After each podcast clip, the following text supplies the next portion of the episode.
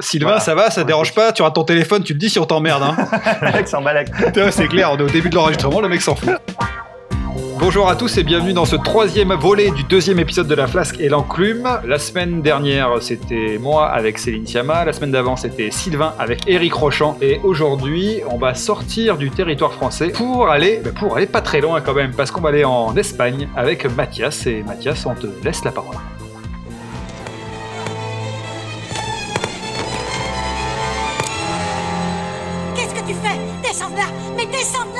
De là On se détend, Son Soleil, c'est comme si c'était Cette fait folie, ça vient pas de nous. C'est ce pays qui tourne à l'envers. Alors Ça fait chier de se faire piquer sa femme sous ses yeux. Ça fait chier, hein Oh, et ce qui t'attend en bas, c'est encore pire. Vas-y, saute Allez, saute Oui, le film euh, dont je vais vous parler aujourd'hui s'appelle Balada Triste en français. Alors ça, c'est le mystère de ceux qui font les titres euh, français. C'est comme le mec qui avait décidé de traduire à un moment tous les titres américains en Very Bad euh, quelque chose. Very Sachant que le titre original euh, de ce film, c'est Balada Triste des Trompeta. C'est un film de 2010 euh, qui a été réalisé par Alex de la Iglesia. Alors, je vais peut-être faire un petit pitch de ce Alex film. de l'église. Oui, Alex de l'Église en français, pour celui qui traduit les titres. On commence en 1937 à Madrid, c'est la guerre civile espagnole. On va suivre l'histoire euh, d'abord d'un clown qui va se mettre à massacrer à lui tout seul toute une partie de l'armée franquiste. Ce clown-là va avoir un fils. Ce fils euh, veut devenir clown lui aussi. Et puis quand il a l'occasion de voir son père, euh, son père lui dit que il doit pas être un Auguste, ce qu'on appelle un Auguste, c'est-à-dire le clown qui fait rire, mais un Pierrot, à savoir le clown triste. Voilà. Il va devenir clown triste et il va s'engager dans un cirque. Et à l'intérieur de ce cirque, il y a un personnage qui est lui, l'Auguste, qui dirige le cirque. C'est Joué lui- par le Gilles Lelouch espagnol.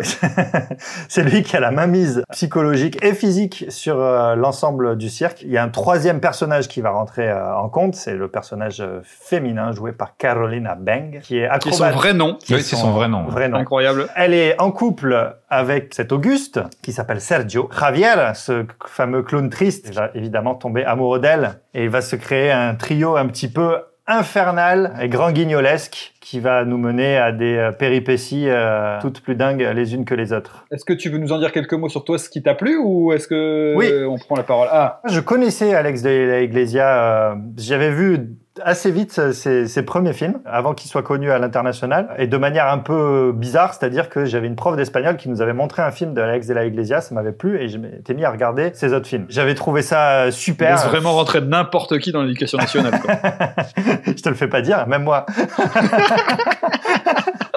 C'était lequel le film? À ces Oh, films, putain, je le les ai vus quasiment euh, tous. euh, Mes chers voisins en français, Los Vecinos en espagnol, euh, Le crime farpé en français, euh, 800 balles, excellent, film hommage euh, au western spaghetti puisqu'il se tourne dans les décors des western Almeria. euh, spaghetti à Almeria, tout à fait. Et en fait, euh, Balada Triste, j'avais pas trop guetté sa sortie, été un peu passé à autre chose après avoir regardé euh, les Alex de la Iglesia et j'étais tombé dessus à la télé sur Canal+ quand il était passé sur Canal+. Et je l'avais vu et en le voyant, je me suis dit putain, mais c'est quoi ce film? Ça déchire et tout ça. Et donc en regardant sur le programme, j'avais vu que c'était un film d'Alex de la Iglesia, ce qui n'a rien enlevé à mon plaisir. Et voilà ce que j'aime dans ce film, il y a plein de choses déjà euh, la mise en scène, la lumière, c'est travaillé, c'est beau, c'est du cinéma avec un grand C. Moi, c'est vraiment ce que j'adore. Les plans sont euh, beaux, sont compliqués. Toute la découverte de ce cirque-là, euh, qui est totalement dingue et, et génial. Et puis, la façon de raconter cette histoire qui est en fait euh, une fable, un conte tragi, tragicomique. Je trouve ça assez génial. Moi, ça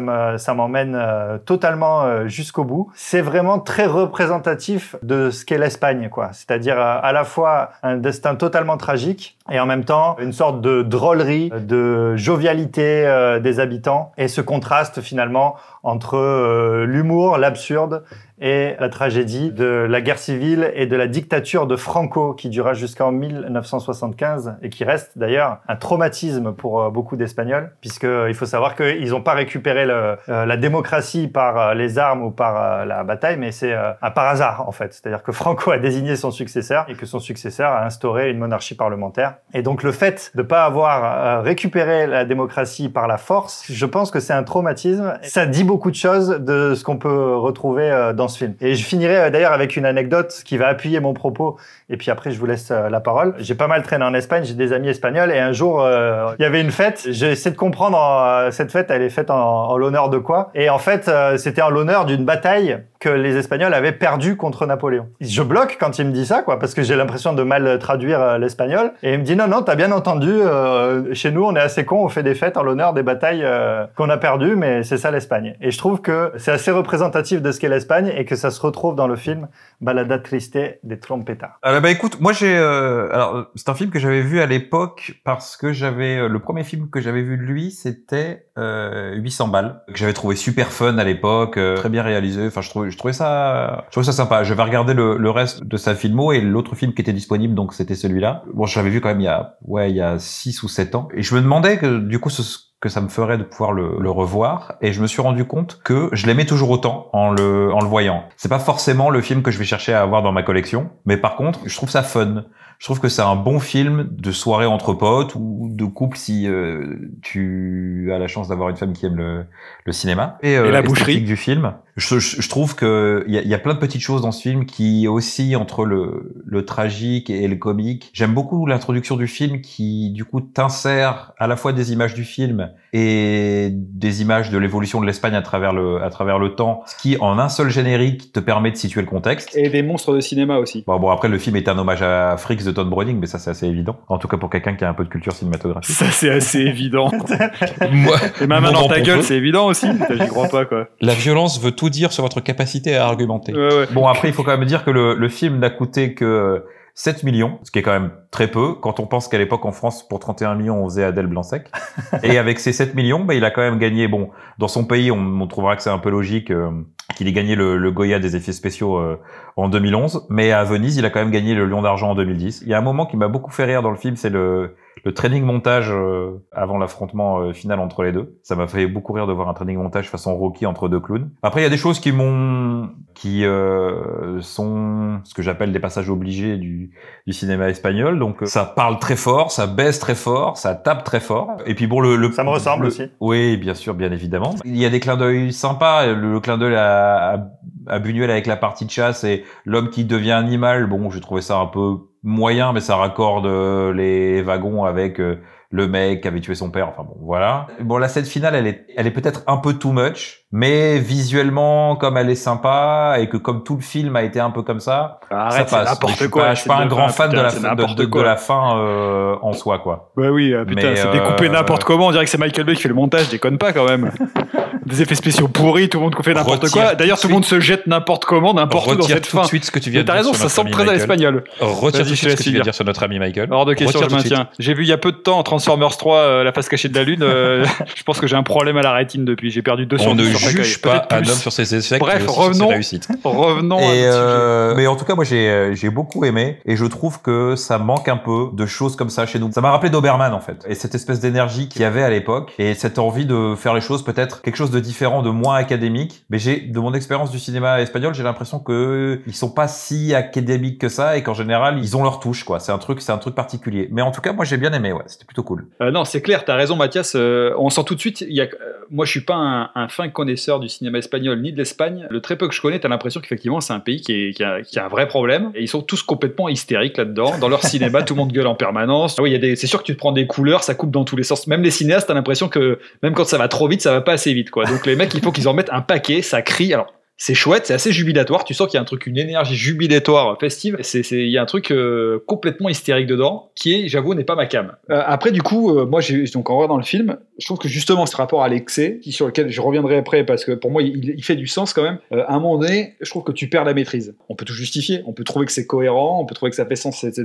Mais à un moment donné, dans la surenchère, surenchère, surenchère, surenchère, tu finis par te perdre, par euh, nous perdre. Et d'ailleurs, je trouve que ce qui se passe à la fin, ça semble à la fois inévitable, mais en même temps complètement sorti de nulle part. Après, j'ai l'impression qu'il l'assume totalement. Et c'est planté en fait dès la première séquence. Je veux dire, il te met pas des mecs en train de parler à la terrasse d'un café et il te met des clowns au milieu de la guerre civile espagnole. Le mec, il te pose des mecs excessifs par nature, des clowns. Ouais, en train de euh, massacrer un- l'armée franquiste avec une machette. voilà, dans un environnement excessif. C'est effectivement du tragicomique au sens où il pousse aux extrêmes. C'est pas du tout un cinéaste qui va se poser dans le, dans le milieu. Et Je me suis dit, bon, ok, il y a, y a un truc euh, espagnol là-dedans, ok, comme nous, on pourrait avoir le cinéma un petit peu distancié avec que des plans larges où il se passe rien. Eux, ils ont ce truc-là de folie furieuse constante où tout le monde gueule et se tape dessus. Ok, mais qu'est-ce que ça dit de. C'est quoi le propos de son film? Parce qu'à un moment donné, je l'ai un peu perdu. Et je crois qu'effectivement, il y a quelque chose de l'ordre. Tu vois, ça rejoint la question du monstre du cinéma, ça rejoint la question de l'histoire. Je crois qu'il y a vraiment la question de la monstruosité. Euh, La monstruosité des hommes, euh, c'est au cœur de son cinéma. Moi, j'ai une sensation en fait très forte parce qu'il y a un côté viandard en vraiment dans ce film-là. Et d'ailleurs, ça me fait penser euh, vraiment, moi, ça me fait penser au cinéma de Gaspar Noé, hyper euh, sur la chair, quoi. Et en fait, il sonde l'âme humaine. Mais pas comme le ferait euh, un philosophe posant des concepts, il te retourne la peau, quoi. Il te retourne vraiment l'intérieur des mecs et il te montre les mecs à nu, à vif. Et je crois que c'est ça qui donne ce côté aussi un peu euh, dérangeant, même dégoûtant. C'est pas seulement on réfléchit sur la monstruosité, c'est on te le montre et pour te montrer un monstre, on te montre un truc qui vient euh, de l'organe, des viscères, très charnel, quoi. Quand je dis monstre, c'est vraiment utilisé à dessein. Le monstre, c'est pas simplement quelque chose de mauvais. C'est vraiment une forme d'humanité excessive, comme les Frankenstein, comme les, je sais pas moi, un personnage comme Dracula, etc. C'est l'humanité poussée dans, un excès, quoi. Et c'est censé nous amener à réfléchir sur ce que peut, ça peut être l'humanité. Je pense que la cohérence de son cinéma, elle est là-dedans. Je pense qu'il aussi, il, a voulu aussi montrer une sorte de dualité interne, parce que c'est aussi, euh, je pense, deux personnages dans sa tête, là, les, deux clowns, tu vois, euh, de la Iglesia, quoi. Et je crois qu'il est assez fasciné par euh, ce qu'on appelle le triangle dramatique, qui dit qu'on peut analyser souvent les œuvres de fiction avec un trio persécuteur, victime et sauveur, et qu'en fait, les personnages prennent à tour de rôle chacun de ses rôles. Et je pense qu'il est assez fasciné par ça et que c'est ça qu'il a essayé de montrer euh, dans ce film. D'ailleurs, on dirait que je découpe les cheveux en quatre ou que j'encule les mouches, mais vous n'êtes pas sans savoir que Javier en espagnol. Tu fais absolument ce que tu veux dans ta vie privée. C'est comme Xavier euh, en français. Xavier, c'est un dérivatif de Sauveur. Et effectivement, je pense qu'il y a cette- ce rôle-là, que le nom, il n'est pas donné non plus par hasard. C'est possible, Euh, j'avais pas pensé à ça. mais d'ailleurs, juste sur le côté hystérique du truc, t'as quand même un personnage, c'est le monsieur loyal là, du cirque. Il le souligne en fait à chaque fois. Il voit les situations et il dit Mais c'est pas possible, on est dans un pays de fous furieux, quoi. Il faut arrêter, quoi. Ouais, on est dans Et un pays cul- de dingue, ouais, il le dit. Et il y a un truc complètement absurde. Euh, et donc ça va un peu crescendo tout le film, tu vois, ce côté-là, ce côté un peu excessif. Et c'est ça un peu que je lui reproche, moi. C'est qu'à la fin, finalement, tu finis un peu par t'y perdre, quoi. Par être un peu, euh, ouais, lassé de ces personnages. Et pour moi, il y a une séquence qui est un peu euh, symbolique dans le film de ça. C'est le moment où le clown va dans le cinéma et il tombe sur une séquence de film euh, qui, effectivement, a une résonance très forte avec lui, résonance très forte avec ce que porte le film, une certaine mélancolie. Il y a un mec qui est en train de draguer sa copine et qui veut voir le film. Donc il, il lui dit gentiment, enfin il lui dit pas gentiment, mais il dit en gros, pousse, pousse ton cul, quoi. La réponse du coup du clown, il sort ses deux mitraillettes et il commence à canarder tout le monde dans le cinéma. Donc oui, c'est un peu what the fuck et complètement absurde. Mais si tu veux, c'est le type de réponse cinématographique à un moment donné pour résoudre chacune de tes situations. Moi, pendant deux heures, j'avoue que à un moment donné, ça me saoule. Et la fin, excuse-moi, mais la fin, c'est complètement ça. Je veux dire, les mecs, ils sont sur euh, cette croix géante. C'est, tout le monde fait n'importe quoi jusqu'au au dénouement final. Je vais pas le dire là, mais tu sais pas pourquoi les protagonistes ils font ça. Oui, ils sont poussés euh, au, au fin fond de leur folie, de leur hystérie. Mais quand même, bon, c'est bon. Après. Il y a un truc que je kiffe bien dans le film, parce que tu disais en 2010, euh, il a eu le prix à- un prix à Venise. C'est Tarantino qui était président du jury euh, cette année-là. Il y a quand, même, un quelque truc, chose, il y a un écho parce que Tarantino depuis maintenant quelques années il a quand même embrayé vraiment dans ce truc du cinéma en capacité de réécrire une certaine histoire et de la réécrire positivement là où l'histoire avait été douloureuse et je crois qu'il y a quelque chose de cet ordre là aussi chez De La Iglesia tu parlais de la séquence bestiale elle y est aussi pour pouvoir à un moment donné euh, et je vais pas dire pourquoi mais réellement mordre dans l'histoire du franquisme qui est toujours douloureuse quoi. Parce que tu vois que les personnages le début c'est contre euh, une milice mais après il y a la construction de la du monument et de la croix. Je veux dire il y a un attentat à un moment donné il y a cette scène de chasse. En fait contrairement à Tarantino ils réécrivent pas l'histoire. Leur histoire elle est un petit peu parallèle à la grande histoire et tout d'un coup elle vient comme comme des soubresauts les, les, les défoncer et eux ils se positionnent par rapport à ça. Ça je trouve ça assez cool par rapport à, un cinéma comme Tarantino qui des fois est un petit peu justement, je- moi je trouve un peu too much dans la capacité de réécriture de l'histoire. Là ils peuvent pas la réécrire. Par contre ces mecs qui ont été frappés de plein fouet par cette histoire, qui sont devenus un petit peu border aussi parce qu'ils portent ce poids-là, bah du coup, de temps en temps, ils essayent de s'en venger un petit peu. Et ça, moi, je trouve ça assez salutaire. Euh, Je trouve que c'est bien d'avoir aussi des cinémas qui s'attaquent à leur propre histoire nationale avec du cinéma de genre et qui du coup se disent, eh ben tiens, on va foutre un gros coup de pied dedans, on va bien s'éclater, on va la défoncer à coups de fer à repasser, on va la défoncer avec des clowns, avec des mitraillettes. On va le faire parce que ça nous fait du bien. On va se jeter du plus haut des monuments de- d'Espagne. On sait pas pourquoi, mais on va le faire. On va mettre des mecs qui, qui, se, qui sautent dessus à moto. On sait pas pourquoi, mais on va le faire. Euh, mais il y a un côté jubilatoire de dire, bah voilà, cette histoire-là, notre passé, entre guillemets, ne nous aura pas complètement. C'est pas notre passé qui va définir qui on est et on va pas vivre, même si on est euh, limite, on va pas vivre tout le temps dans ces traumas-là. Et ça, je trouve ça plutôt, euh, plutôt cool. Juste avant de redonner la parole à Sylvain, euh, je vais rebondir sur un truc que vous avez euh, noté tous les deux, et notamment toi Romain, tu as parlé du montage. Et moi j'avoue que c'est le seul truc qui m'a un petit peu dérangé dans le film, à deux moments. Et notamment au début, il fait un, super plan séquence pour la découverte de ce cirque là. Et effectivement, il coupe ce plan séquence au milieu pour montrer des, des, d'autres trucs et tout. Et j'ai trouvé ça hyper dommage. Alors, toi, tu disais que ça participait du côté hystérique, euh, c'est remettre du, rythme et tout ça. Moi, j'ai trouvé que c'était juste dommage parce que tu fais un putain de plan séquence avec un décor euh, de ouf euh, derrière. Garde-le quoi. Et limite inclus ce que tu veux montrer dans ton plan séquence. Trouve un moyen, mais le coupe pas comme ça au milieu pour montrer une connerie, une blague, un truc. Là, je suis d'accord. Et ça m'a fait le même effet effectivement à la fin dans ce grand n'importe quoi que moi j'ai adoré sur la sur la croix. Mais j'ai trouvé que le le mec en moto là qui vient s'éclater sur la croix, j'ai trouvé que même ça c'était mal monté. C'est-à-dire que tu pouvais le mettre à un moment dans la séquence au début, etc.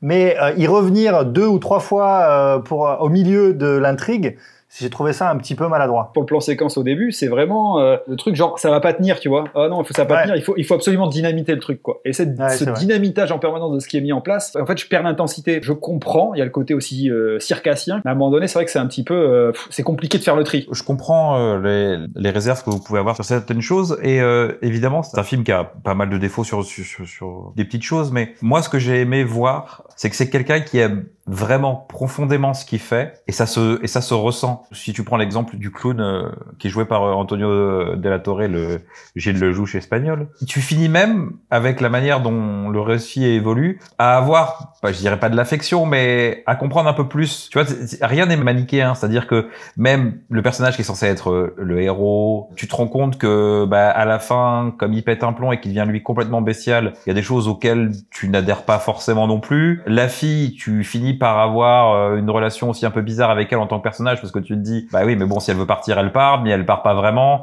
et elle utilise les garçons en même temps en se plaignant d'être utilisée aussi. Enfin, D'ailleurs, il y, a- y y un autre personnage féminin qui lui dit, qui la souligne dans sa contradiction, qui dit à la fois tu veux être protégé comme un. tu veux rencontrer un gars bien mais en même temps tu veux te faire Tu veux un mec qui te frappe, quoi. Et Voilà. tu vois, il, elle la, il la pose dans ses ambiguïtés. Je suis d'accord avec toi là-dessus. Parce que je pense que ça aurait été très facile avec le contexte du franquisme de donner des leçons de morale, etc. Et tu vois vraiment que, en fait, il a juste envie d'exorciser des choses. C'est un espèce de gigantesque cri très bien maquillé et bizarrement cadré. Tu sens les tripes du mec, et moi c'est ça que j'ai aimé, c'est-à-dire que c'est bien raconté, il y a de l'énergie, il y a de l'envie, et je trouve ça communicatif. Non, mais il y a ce truc-là dans le, dans le personnage féminin, c'est vrai, cette dualité, et c'est aussi très représentatif euh, de l'Espagne, qui est à la fois traversée par un courant macho, euh, traditionnaliste, euh, etc., et qui veut euh, garder ça, en disant c'est aussi notre identité, on est les Espagnols, on est les machos, et à la fois un courant, euh, on pourrait appeler féministe au sens large, très très fort, qui vise à effectivement, euh, un, peu comme en France, hein, mais bon, on va dire plus d'égalité, euh, homme-femme, euh, etc. En fait, il y, y a une limite à ce type de film, justement, et pour moi, le film atteint sa propre limite euh, lui-même au fur et à mesure qu'il se déroule. Il pointe une certaine monstruosité, qui n'est pas un truc binaire entre méchant et gentil, mais un truc plutôt ambivalent au sein de chacun d'entre nous, dans des dispositifs complètement excessifs. Et en faisant ça, il, y a vraiment un accent qui est mis sur la question de la chair, de la peau, des organes, de la violence, de la meurtrissure, etc. Sauf qu'au fur et à mesure des films, plus il y a de surenchère, plus on perd ce côté organique, plus on perd ce côté viscéral. Et on va s'enfermer de plus en plus dans un truc qui est effectivement monté de manière épileptique, blindé d'effets spéciaux, avec une surenchère de musique. On s'éloigne euh, de la question euh, des, des hommes, de leur corps, de la chair, de ce type de souffrance-là, de douleur ou d'excessivité-là, pour aller à une excessivité qui est de plus en plus artificielle. Et moi, je trouve qu'à ce moment-là, ben, en fait, le film perd complètement son propos, parce que dans cette artificialisation de la fin, artificialisation des effets spéciaux, de la musique, du montage, etc. Finalement, tu perds ce qu'il avait mis au départ, les effets spéciaux, la musique, le montage, vient gâcher euh, un rapport au monstre, au corps, à l'organe qu'il y avait au départ, et qui du coup s'est perdu en cours de route. Quoi. Moi, il est, il est bien évident que je recommande ce film puisque je suis venu avec. Toi, Romain, est-ce que tu recommandes ce film? Alors moi je dirais, euh, les films, c'est comme les pénis, quand c'est trop, c'est trop. Ok. D'accord. Merci Romain pour ce triptyque de vannes. euh, voilà, pour ceux qui comprennent Pénienne. pas, il faut que vous alliez voir les épisodes de la semaine d'avant. Sylvain, est-ce que tu recommandes Balade attristé Ouais, je recommande euh, Balade attristée, je recommande en général le cinéma d'Alex euh, de Iglesias et je recommande tous les films que vous pouvez voir avec euh, Antonio de la Torre. Moi, je voulais juste dire un mot avant de finir. C'est que pour le cinéma viandard, un peu bouché charcutier, vous pouvez aussi aller voir le climax de Gaspard Noé. Une grosse claque aussi, bien organique. Le classique, je dirais, c'est Brain Dead, Peter Jackson. C'est vrai, c'est vrai, c'est vrai. Parfaite transition puisque la semaine prochaine, ce sera un épisode de recommandations. Effectivement, la semaine prochaine, on revient pour quelques recommandations, donc un épisode plus court. Et sur ce, eh ben, écoutez, on vous fait des bisous euh, cinéphiliques euh, On affirmés. vous aime très fort, n'hésitez Voilà. pas à laisser des commentaires. Commentaires, pouce vers le haut, activer la cloche, tout ça quoi. Et à nous envoyer vos ribs aussi. Oui. voilà. Surtout, n'hésitez pas. Voilà. Ciao, ciao. Bisous, bisous, bye